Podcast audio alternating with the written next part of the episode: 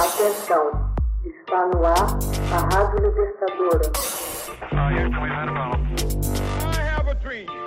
Começa agora o Hoje na História de Ópera Mundi. 28 de abril de 1789. Navio inglês é palco de motim. O objetivo da viagem era colher sementes de frutapão, árvore frutífera originária da Oceania, mais precisamente no Tahiti. Em 28 de abril de 1789, o navio Bond é palco de um motim. Assim começa uma das mais romanescas tragédias da marinha inglesa, que ilustra a durabilidade do domínio britânico sobre os mares. Dois anos antes, em dezembro de 1787, o barco havia deixado a costa inglesa com tripulação de 44 homens com destino ao Tahiti, no Pacífico. Posteriormente, o navio seguiria às Antilhas. Tratava-se de um barco de transporte de carvão de três mastros, antes chamado de Beta, e que foi reformado e rebatizado como Bond. O objetivo da viagem era colher sementes de frutapão, uma árvore frutífera originária da Oceania, mais precisamente onde hoje é o Tahiti. A missão consistia em levá-las à Jamaica, onde os britânicos contavam cultivá-las para poder alimentar os escravos da lavoura. A missão foi confiada ao tenente William Blink, de 33 anos. Blink já tinha efetuado diversas viagens transatlânticas e participado da segunda missão do explorador James Cook.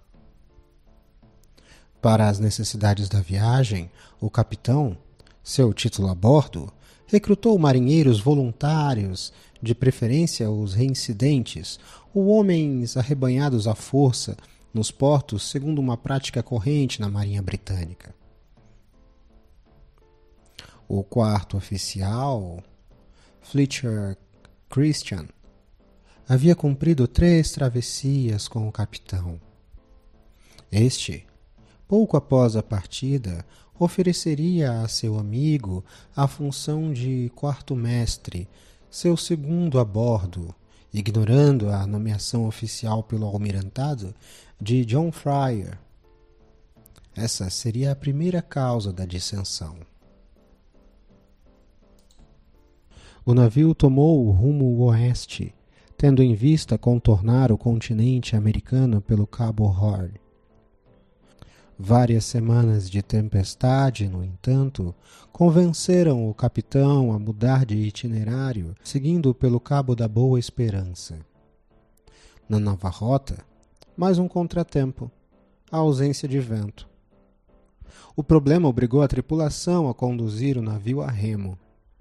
As duras condições da travessia e a falta de disciplina levaram o capitão a lidar com a tripulação da maneira mais bruta.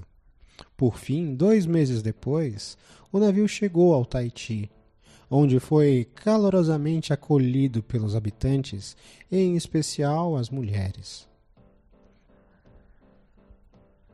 O navio partiu do Tahiti após algumas semanas, recolhendo semente das famosas árvores. Tão logo em alto mar, o capitão e 18 de seus fiéis trabalhadores foram então abandonados sobre um bote de 5 metros em pleno Oceano Pacífico. Ao preço de uma severa disciplina e graças a um racionamento extremo de alimentos, os exilados conseguiram alcançar a ilha de Timor após um périplo de cinco mil quilômetros. A ambição do capitão, no entanto, era chegar a Londres para pedir um castigo exemplar aos amotinados. Os que ficaram no barco, um total de 25 tripulantes, retornaram ao Tahiti, onde ajudaram o monarca local a reforçar sua autoridade sobre a ilha. Para escapar da perseguição da justiça inglesa, os mais decididos resolveram deixar a ilha.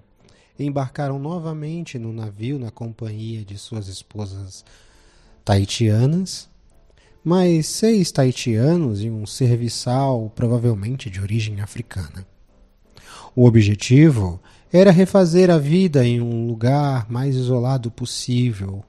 Encontraram então uma ilhota que não estava no mapa, batizada de Pitcairn, entre as ilhas de Páscoa e o arquipélago de Gambi. Christian teve o cuidado de mandar queimar o navio. Todavia, o idílio logo se transformou num pesadelo em razão da rivalidade em torno das esposas. Cada motinado dispunha de uma mulher, enquanto os taitianos deviam se satisfazer com uma para cada dois homens. A morte de uma delas gerou violentas disputas entre os homens da ilha.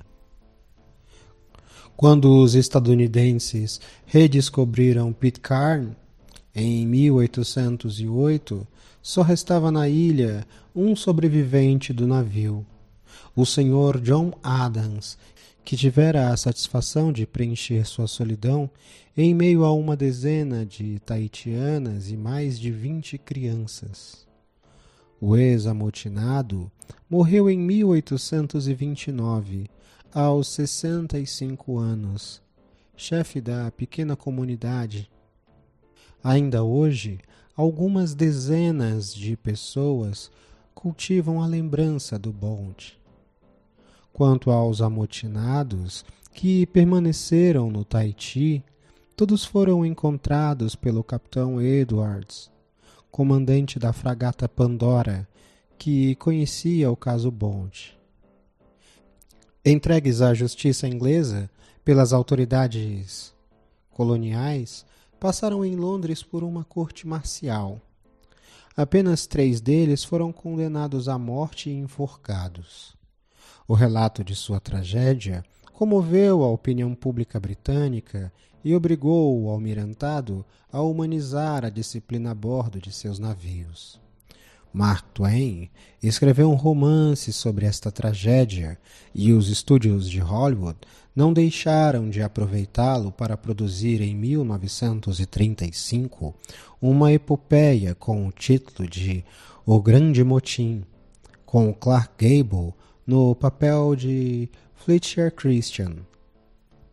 Outros filmes sobre o tema foram feitos, entre eles O Grande Motim de 1962 com Marlon Brando.